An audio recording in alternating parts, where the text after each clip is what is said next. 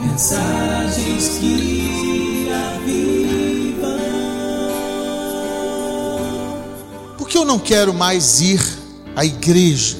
Por que que vez por outra perceptível ou imperceptivelmente a gente vai deixando de lado, vai deixando de lado e o culto passa a ser não tão importante ou tão prioritário como deva ser ou como outrora seria para mim. Né? Eu me lembro quando eu me converti, eu morava nos Estados Unidos, eu tinha 19 anos, uma pessoa completamente desorientada, como eu orei aqui no início, né? assim, estava em trevas mesmo, não, não conseguia enxergar um palmo à frente do meu nariz. Era dezembro, lá no hemisfério norte o inverno é muito frio, você não tem noção do que é o frio. Eu me lembro de ir ao culto com um metro de neve do lado de fora, era a pé, porque não tinha carro, não tinha noção ainda de localização lá no lugar onde eu morava. A pessoa com quem eu morava, que era o concunhado do meu irmão, me levava para os cultos, mas à noite ele não podia ir, porque ele trabalhava. Quando o culto era pelas manhãs, ele me levava. Então, anunciar um culto lá à noite, eu me lembro que eu fiquei perdido, porque durante o trajeto que eu estava indo, começou uma tempestade de neve e eu não conseguia achar o endereço, por mais que eu tentasse, eu ia de um lado, ia do outro, e neve, frio, e aquela coisa. E eu fiquei mais desesperado, não porque eu estava sentindo frio, por incrível que pareça, mas o meu desespero maior era porque eu não estava achando o endereço. Eu estava ansioso para chegar, para congregar com os irmãos, para uh, ouvir os louvores, e eu não conseguia achar o endereço. E a frustração maior de ir embora para casa não foi o tempo perdido, não foi o dinheiro investido, que eu tive que pegar dois trens para chegar lá, mas era de não ter encontrado o endereço. Eu me lembro que eu trabalhava é, junto com meu irmão, mas é, éramos ímpios, mas assim, na mais alta categoria de impiedade, você não tem noção o culto era esse durante a semana, um culto que tínhamos na quinta-feira era nas casas e um na igreja, no templo, que era domingo ao meio-dia. E eu ficava ansioso para chegar o domingo, porque era o dia de ir à casa do Senhor, era o dia de encontrar com os irmãos, era o dia de. E aquilo era para mim assim uma, um desejo muito grande de estar na casa do Senhor. Antes da gente ler o nosso texto, vamos ler aí é, Salmo 84 foi um salmo que eu aprendi a gostar dele logo nesse início aí, por causa que era a minha história. Eu ficava olhando para as circunstâncias. Olha só o que, que o Salmo 84 diz: Quão amáveis são os teus tabernáculos, Senhor dos exércitos. A minha alma suspira e desfalece pelos atos do Senhor. O meu coração e a minha carne exultam pelo Deus vivo. Eu estava sentindo isso naquela época. Né? O pardal encontrou casa, e a andorinha ninho para si, onde acolhe os seus filhotes. Eu, os teus altares, Senhor dos exércitos, Rei meu e Deus meu. É, o salmista olhava e via que os, os passarinhos entravam na edificação ali do templo, do tabernáculo e colocava seus ovos e, e faziam ninhos. E ele ficava, é, em certa forma, invejando aqueles bichinhos, que ele falava assim: olha, os pardais encontraram um lugar para fazer ninho nos teus tabernáculos. Eu, os teus altares, Senhor dos exércitos. Bem-aventurado, verso 4, os que habitam em tua casa, louvam-te perpetuamente. Bem-aventurado o homem cuja força está em ti, cujo coração se encontra os caminhos aplanados, o qual, passando pelo vale árido, faz dele um manancial. Bênçãos o cobre a primeira chuva. Então, queridos, é, é uma alegria muito grande do salmista pelo culto. Por isso que nós estamos fazendo aqui. Olha. A igreja onde eu me converti era, já disse para você, uma congregação menor do que essa daqui, longe, difícil lugar, uma época difícil, uma época também muito complicada para a minha vida, mas aquele momento do culto era muito especial. Por que, que vai chegando uma hora que o culto vai deixando de ter essa importância? Por que, que vai chegando uma hora que o culto vai sendo menos prioritário e aí a gente já começa a pensar assim: puxa vida, é hoje, eu tenho que ir. Você já sentiu isso? Ah, hoje está chovendo, hoje está frio, hoje eu tenho esse compromisso. Eu, eu, honestamente não consigo compreender, eu não estou reclamando de ninguém, só estou expressando uma, um sentimento. Eu não consigo compreender alguém agendar alguma coisa, aniversário de é, parente ou alguma recepção na sua própria casa no momento de culto, no momento de estar junto com os irmãos. Eu nunca entendi muito bem isso por causa dessa ansiedade ou dessa necessidade de congregar juntos. Então, daí foi a ideia desse tema. Por que eu não quero mais ir à igreja? Por que, que o coração vai ficando um pouco congelado? com essa necessidade de congregar, de encontrar os irmãos, de estarmos juntos. Né? Tem muitos motivos, claros, e a gente não quer aqui esgotar todos os motivos, senão a gente ficaria aqui até amanhã, de manhã. Nós já vamos saltar aqueles motivos pessoais, quando a pessoa mesmo não está bem, quando a pessoa mesmo ela resolveu não mais servir ao Senhor. Então, por opção dela, lógico, ela também não vai querer congregar. Né? Se ela já fez essa escolha, ela também não vai querer estar juntos.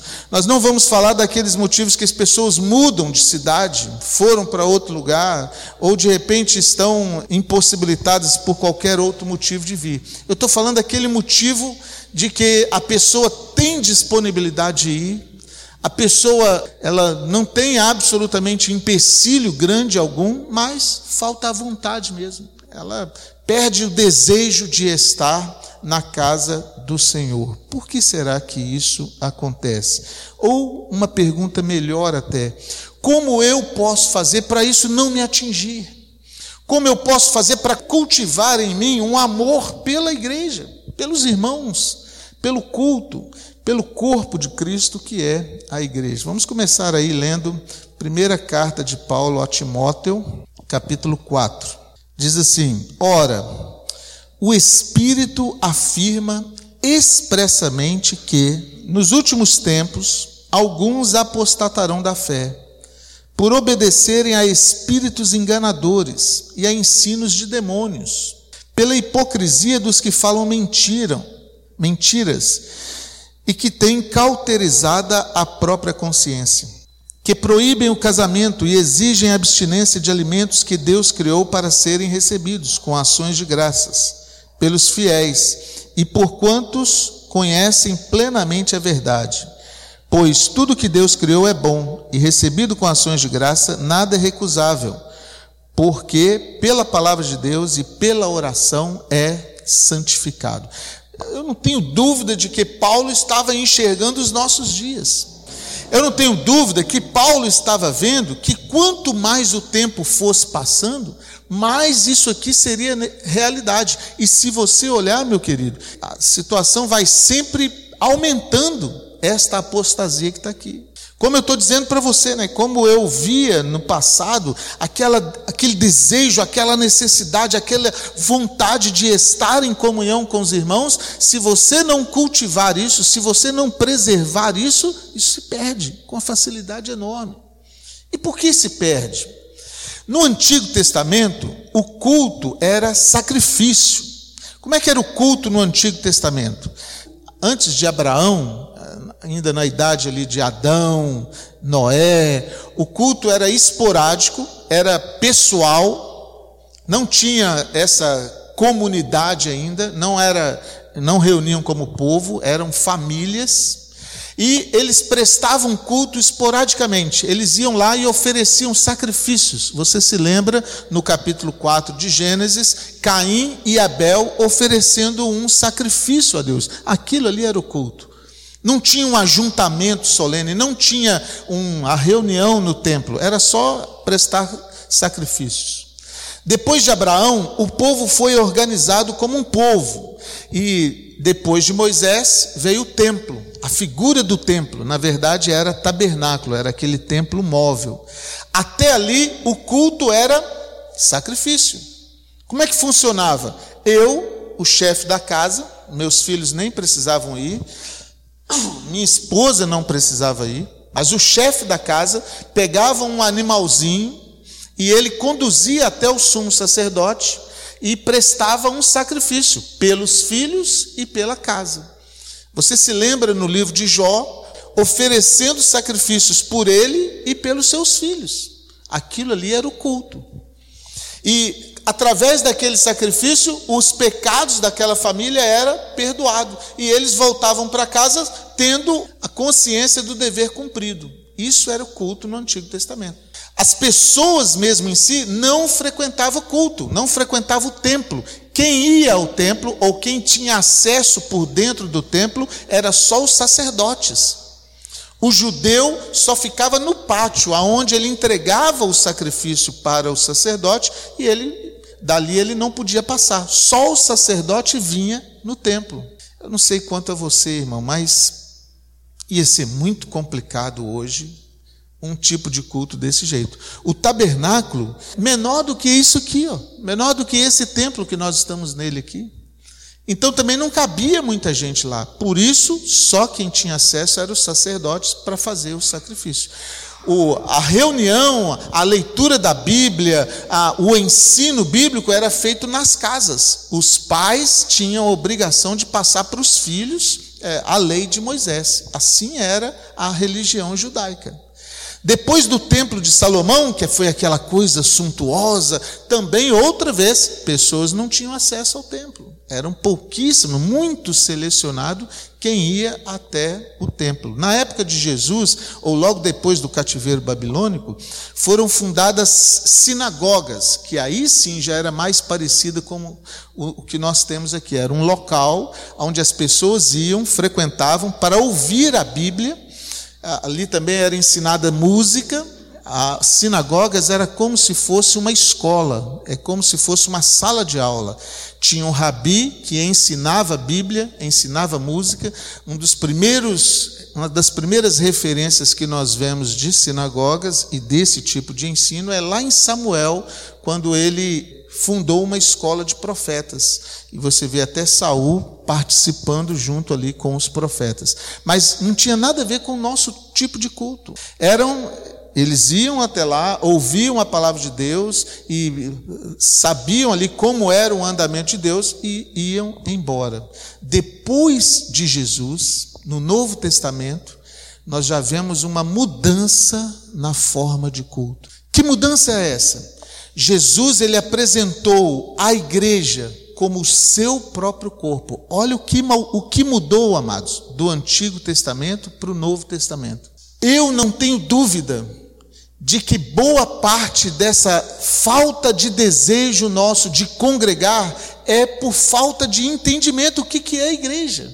Talvez por não entender bem o que, que, que, que é realmente a igreja, pessoas não cultivam o desejo de estar na igreja. Porque o que Jesus fala quando ele está iniciando a igreja, eu não posso nem dizer que Jesus fundou a igreja, porque esse não era o objetivo de Jesus.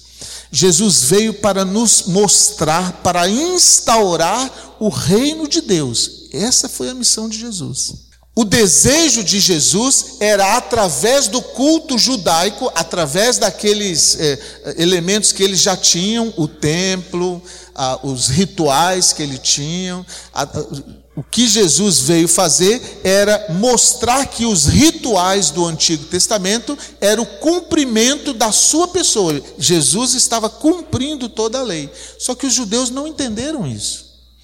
Os judeus não entenderam isso e quando Jesus morreu, os judeus expulsaram os cristãos do meio deles. Por isso a igreja é chamado os do caminho, ou seja, aqueles que foram expulsos das sinagogas e no caminho começaram a pregar o evangelho. Então eu não posso afirmar que Jesus veio fundar a igreja, porque esse não era o desejo de Jesus. O que Jesus veio fazer era trazer o reino de Deus para nós eu posso afirmar que a igreja é a revelação do reino de Deus aqui na terra. Isso eu posso afirmar. Eu posso afirmar que o culto que nós prestamos é uma revelação daquilo que vai acontecer lá no céu, quando nós chegarmos lá a reunião dos santos, que é a comunhão, ou seja, eu me uno ao meu irmão, eu me uno à minha irmã, e nós, cada um, através dos dons e dos talentos que nós temos, nós estamos em comum união, isso é comunhão, louvando ao Senhor. É isso que é o culto. Eu não tenho dúvida, querido, que a falta de ânimo, muitas vezes, de ir para o culto, é porque a pessoa está entendendo o culto como o Antigo Testamento sacrifício.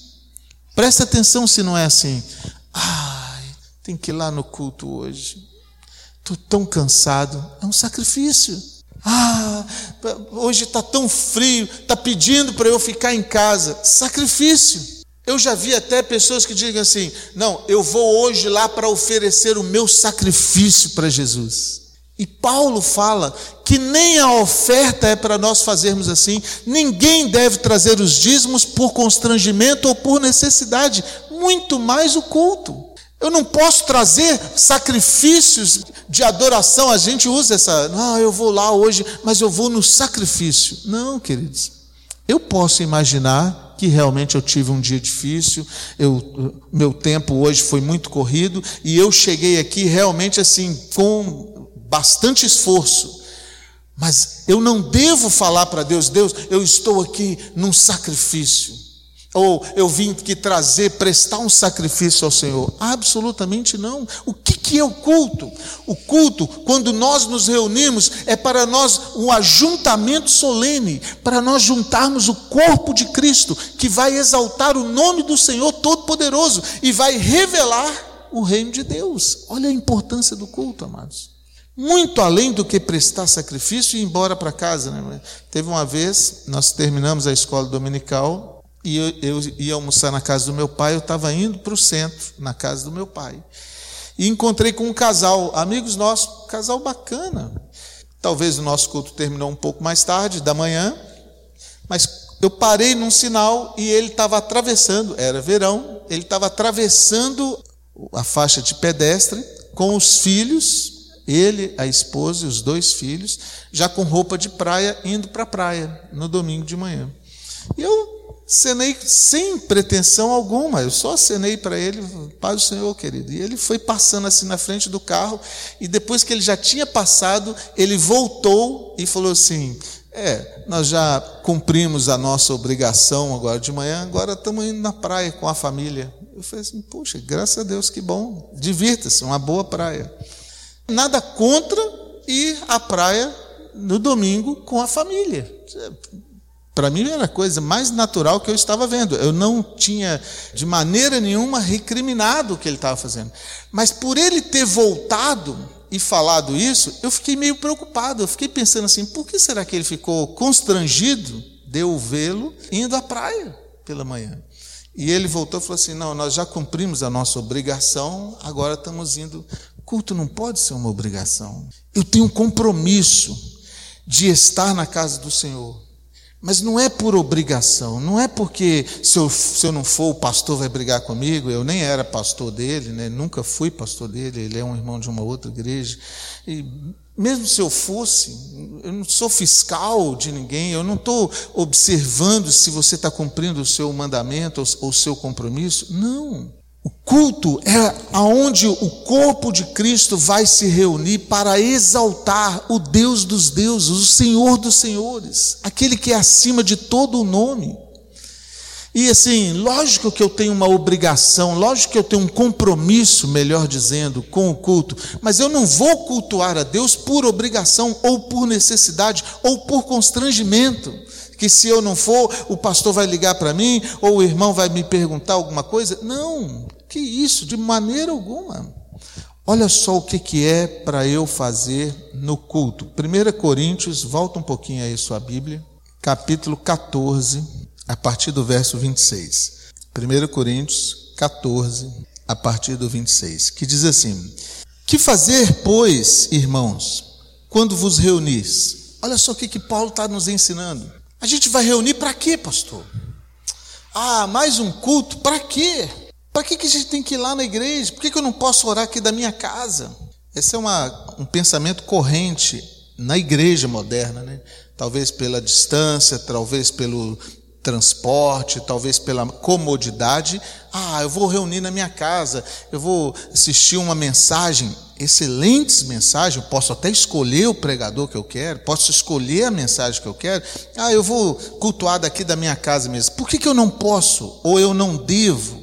Por que, que eu preciso ir para o culto? Olha o que ele está dizendo. Que fazer, pois, irmãos, quando vos reunis? Isso é no templo. Um tem salmo, outro doutrina este traz revelação, aquele outro língua, e ainda outro interpretação. Seja tudo feito para edificação do corpo. O que, é o culto, amados? Você já deve ter ouvido pessoas dizendo assim: Ah, eu vou lá na igreja hoje buscar minha bênção. Você já ouviu isso? Não é culto. Ah, eu vou lá hoje porque hoje tem um pregador de fora e olha, hoje vai ser bênção. Isso não é culto. Ah nós estamos numa semana de oração e hoje vai ser. Não, amado. A reunião, o ajuntamento solene, não é para nada disso. É lógico que nós gostamos quando tem uma festa, é lógico que nós gostamos quando tem uma mensagem pentecostal, quando o pregador não é chato. É, é lógico que nós temos emoções, mas lembre-se: amor não pode ser uma emoção.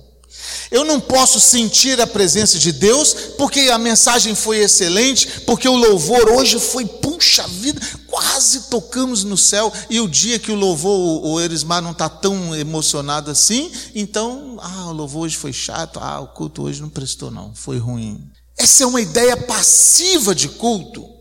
É uma ideia de que eu venho como apenas um receptor, eu venho com a, o meu vasinho, eu vou até dizer mais, eu venho como um mendigo com um chapeuzinho na mão, pedindo, oh Deus, será que o Senhor tem alguma bênção para mim? Isso não é culto, querido. Culto eu já prestei lá na minha casa. Eu já estou em comunhão com Deus lá da minha casa. E muitas vezes o irmão tem que tocar uma música tem que fazer um malabarismo muito grande para de repente o negócio animar, porque senão o cara dorme até na hora do, do louvor. Culto, olha só o que está acontecendo aqui, olha. Quando vos reunis, Paulo está dizendo, um traz salmo. Eu sei cantar, salmo é hino, é música. Eu vou trazer um salmo. O outro traz uma doutrina. Oh, eu sei ensinar, eu sei pregar. Então, de repente, eu estou conversando com o William aqui, aí o William vai e me conta alguma coisa que está lá na, acontecendo agora, lá no trabalho dele. Ele fala assim: puxa, estou com uma dificuldade assim, assim, assim. Aí eu lembro ele da palavra de Deus: olha, irmão, Deus fala para a gente tomar cuidado com isso. Isso aconteceu no culto. E é para isso que é o ajuntamento. Aí o outro, de repente, tem doutrina, ele está me ensinando como é que eu devo me comportar, ele está me lembrando como é que eu devo me comportar. O outro tem salmos, o outro tem hinos, o outro tem dons de língua. E aí, quando nós nos reunimos, cada um apresenta os seus dons. Ninguém não é todo mundo vai precisar de pegar o microfone, não é todo mundo vai precisar de vir aqui à frente, mas talvez um boa noite, uma paz do Senhor que você dá ali na porta, vai falar mais com o pecador do que a mensagem que eu preguei aqui. Porque você tem um dom, porque lá na sua casa você já começou a cultuar a Deus, você já começou a ouvir uma palavra de Deus. E aí você chegou aqui e de repente aquilo que você ouviu de Deus lá, você menciona para a pessoa aqui e o coração dela se abrasa. Eu vou te contar uma coisa que aconteceu comigo. Eu fui fazer uma viagem para apresentar o mapa. Era uma viagem muito importante, foi uma época muito importante nas nossas vidas. Foi a primeira impressão que eu fiz do mapa. Então era um caminho muito novo, a gente estava aprendendo muitas coisas. Era uma viagem muito importante dependia assim de um tempo muito importante entre eu e a minha esposa. Sem eu saber, a Zoraia escreveu na minha agenda Provérbio 3, 5 a 6. Eu viajei no dia 20 de janeiro e eu ia retornar no dia 20 de fevereiro. Eu não sei porquê, eu não sei como foi isso. Ela escreveu Provérbio 3, de 5 a 6, na minha agenda, no dia 20 de janeiro. Eu tenho essa agenda guardada até hoje. E eu viajei, e eu fui. Quando cheguei lá, desfiz a mala, tudo certo, fui recebido pelo pastor e no dia seguinte tinha um café de pastores e ele me convidou para eu ir e eu mostraria o mapa. E eu fiquei todo feliz e fui com ele. Cheguei lá, os pastores estavam todos reunidos dentro de uma sala.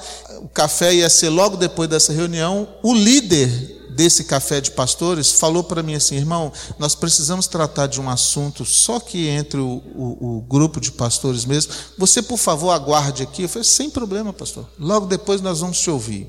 E aí eles entraram, que era a reunião deles lá, né, administrativa, e eu fiquei na onde acontecia o café. Tinha uma mesa cheia de café, eu fui tomando cafezinho ali.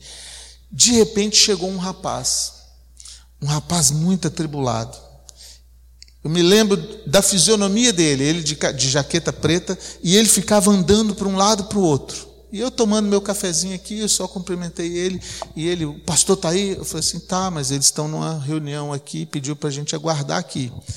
Ele ia e voltava, ele ia lá fora, voltava, e ele coçava a cabeça, ele ia perto da porta, parecia que ele ia bater, voltava, e assim, muito preocupado. Aí eu chamei ele e falei assim, irmão, estou vendo que você está um pouquinho é, atribulado, leia isso aqui. Isso aqui, ó, eu, eu cheguei ontem de viagem, estou vindo para cá, e minha esposa escreveu que na hora que eu cheguei lá, eu fui olhar minha agenda, eu vi isso que a Zoraia tinha escrito.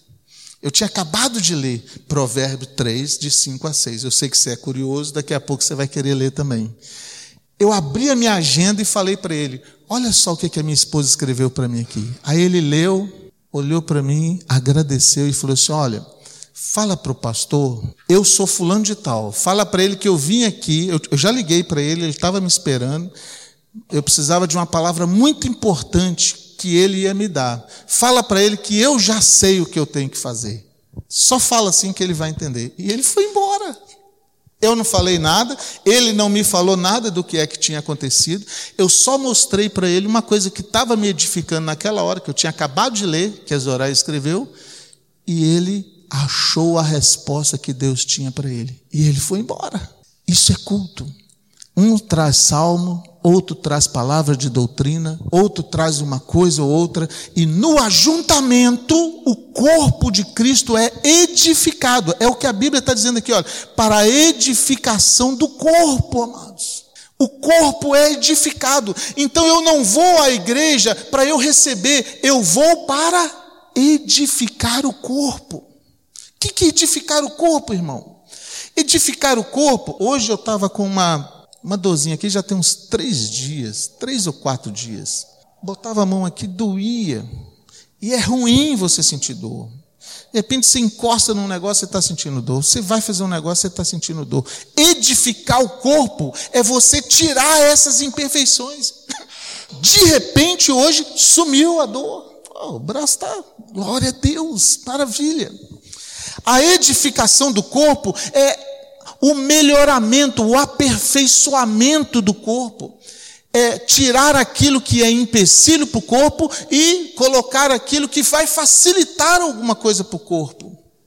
Alguma coisa que eu, eu, todas as vezes em que eu tenho alguma dificuldade, eu não vou pensar primeiro num empresário ou primeiro num lugar, eu penso primeiro na igreja. Quem na igreja a gente tem que resolve esse problema? É o corpo.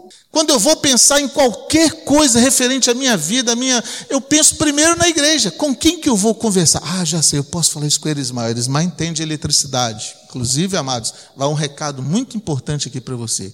Se você tiver qualquer reparo na área de eletricidade, chame o Erismar. Está aqui, olha. Nosso irmão, você vai abençoá-lo e ele vai te abençoar.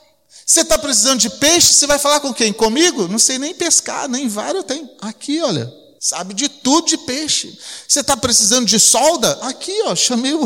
Falei para o Titi, falei, Titi, nós estamos precisando aqui, estou vendo a hora que um menino cai ali. Olha ali o que está pronto. É o seu corpo.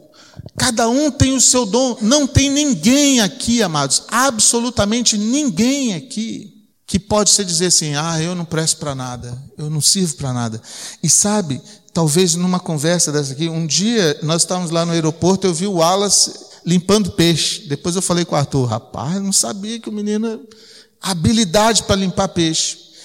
E de repente você fica pensando assim: ah, mas o que, que tem a ver peixe com o evangelho? Olha, eu notei que ele tem habilidade e que ele tem disposição, porque tinha muito peixe lá. E a gente conversando, estava todo mundo parado, só ele trabalhando, e ele limpou aquela caixa todinha. Você acha que o ímpio olha isso e não vê? Lógico que vê, amados. E como é que eu tenho que fazer? Eu tenho que fazer da melhor maneira possível, que isso vai ser testemunho para as outras pessoas. E de repente não tem conversa de Bíblia, não tem nada de apelo, é só limpando peixe, mas a pessoa olha e fala assim: rapaz, esse camarada tem disposição. E eu não sei o que pode acontecer, mas o corpo de Cristo edifica a igreja de Cristo. De, de Cristo. E numa situação dessa, amados, Deus pode fazer um monte de coisa. O testemunho é para isso que o corpo também é unido para testemunhar de Cristo. Quer ver só um detalhe? Abra comigo aí João capítulo 17. Evangelho de João, capítulo 17. Vamos começar do 14. Ele diz assim: Eu lhes tenho dado a tua palavra, e o mundo os odiou. Jesus está falando da igreja. Esta aqui é uma oração que Jesus está fazendo para a igreja. Ele diz assim: Eu lhes tenho dado a tua palavra. É o Evangelho de João, capítulo 17, verso 14. E o mundo os odiou, porque eles não são do mundo, como também eu não sou. Não peço que os tire do mundo. Olha só, querido, não, não é bom que a gente saia do mundo. Não é bom que a gente evite o convívio. Não é bom, eu já vi pessoas assim, ah, eu já tenho problema demais, vou me afastar. Isso não é bom. Jesus está orando para nós, falando assim: ó, eu não peço que os tire do mundo, mas que os livre do mal. Eles não são do mundo, como também eu não sou. Santifica-os na verdade. A tua palavra é a verdade. Isso aqui é oração pela igreja. Assim como tu me enviaste ao mundo, também eu os enviei ao mundo. E a favor deles eu me santifico a mim mesmo, para que eles sejam santificados na verdade. Não rogo somente por estes, mas também por aqueles que vierem a crer em mim por intermédio da tua palavra. Eu e você, está incluído aí. A fim de que todos sejam um, como és tu, ó Pai, em mim e eu em ti, também sejam eles em nós, para que o mundo creia que tu me enviaste. Olha para que que é o culto. Eu um com o Erismar, o Erismar um em mim, como Cristo é um com Deus. E quando o ímpio que está lá fora vê como nós vivemos em harmonia, pessoas diferentes, pessoas com problemas, pessoas que têm suas dificuldades, e não é para nós sermos tirados do mundo, não é para eu sair de perto dele, mas é para que Deus nos guarde do mal. O mundo vai crer que Deus enviou Jesus. Isso é culto. Isso é culto, amados. Culto não é balanço, não é agitação, não. Culto é o corpo de Cristo unificado, revelando Cristo que veio trazer o reino de Deus. Isso é culto. É por isso que nós nos reunimos. E é uma grande pena quando alguém não entendendo isso fala assim: "Ah, eu não quero mais ir à igreja" como é o tema aqui, né? Porque eu não quero mais ir à igreja. É uma pena, porque eu estou mal interpretando o que é que eu fui fazer lá. Eu estou simplesmente demonstrando que eu estou insatisfeito. E insatisfação é a síndrome de Lúcifer. Foi isso que aconteceu no coração de Lúcifer. Lúcifer estando no melhor lugar de adoração, Lúcifer estando na, na, presença augusta do ser mais importante do universo, o próprio Deus, começou a vir no coração dele insatisfação. Ah, não estou gostando. Lúcifer era anjo de luz, foi criado para o louvor da glória de Deus. Ah, não está bom não eu posso fazer melhor. Insatisfação. E essa insatisfação fez ele não mais querer o culto, não mais querer a presença de Deus, amados. E foi isso que derrubou Lúcifer, porque ele quis ser maior que Deus. Presta atenção. Se os motivos que me afastam do culto não é o mesmo, Ah, eu não estou gostando. Não estão me servindo como eu preciso ser servido. Eu posso fazer melhor. Na grande maioria das vezes, a pessoa depois descobre que era feliz e não sabia. Porque não tem nada melhor, amados, do que estar na presença dos irmãos. A Bíblia também diz que não é para nós olharmos para os anos passados e dizer assim, oh, aqueles anos eram melhor do que hoje. Eu acho tão bonitinho quando eu vejo alguém falando assim, ah, você lembra quando a gente tinha o fulano aqui, olha, é, o louvor era muito melhor, agora o Erismar é chato. Quando o fulano estava aqui, reclamava dele. Eu lembro. Só que agora eu vejo a mesma pessoa falando, ah, não, naquela época era melhor. A Bíblia fala para eu não falar isso. A Bíblia fala: não diga que os anos anteriores eram melhores do que o de hoje. Se isso é verdade, é porque eu não estou crescendo. Porque se eu estou crescendo, eu, por necessidade, vou fazer os dias de hoje melhores do que o de ontem.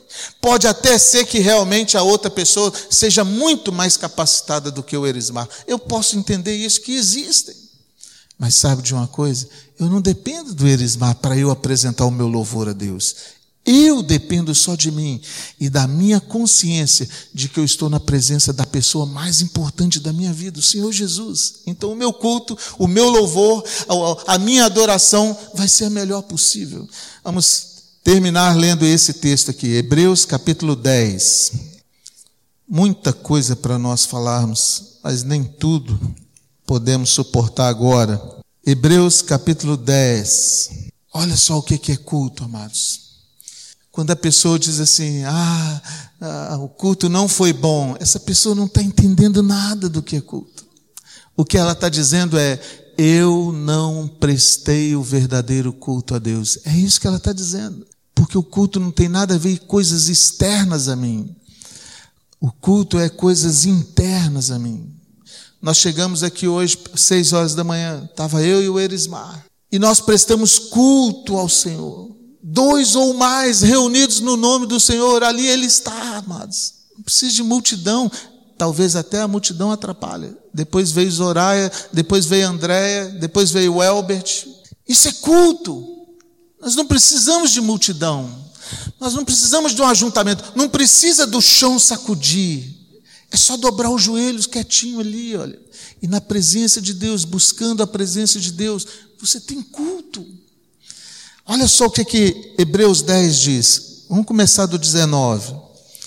Tendo, pois, irmãos, intrepidez para entrar nos santos dos santos. O que é entrar nos santos dos santos? É, o autor de Hebreus está se referindo no tipo de culto do passado. Todo judeu ficava invejando o sumo sacerdote, porque só ele entrava lá no lugar de adoração.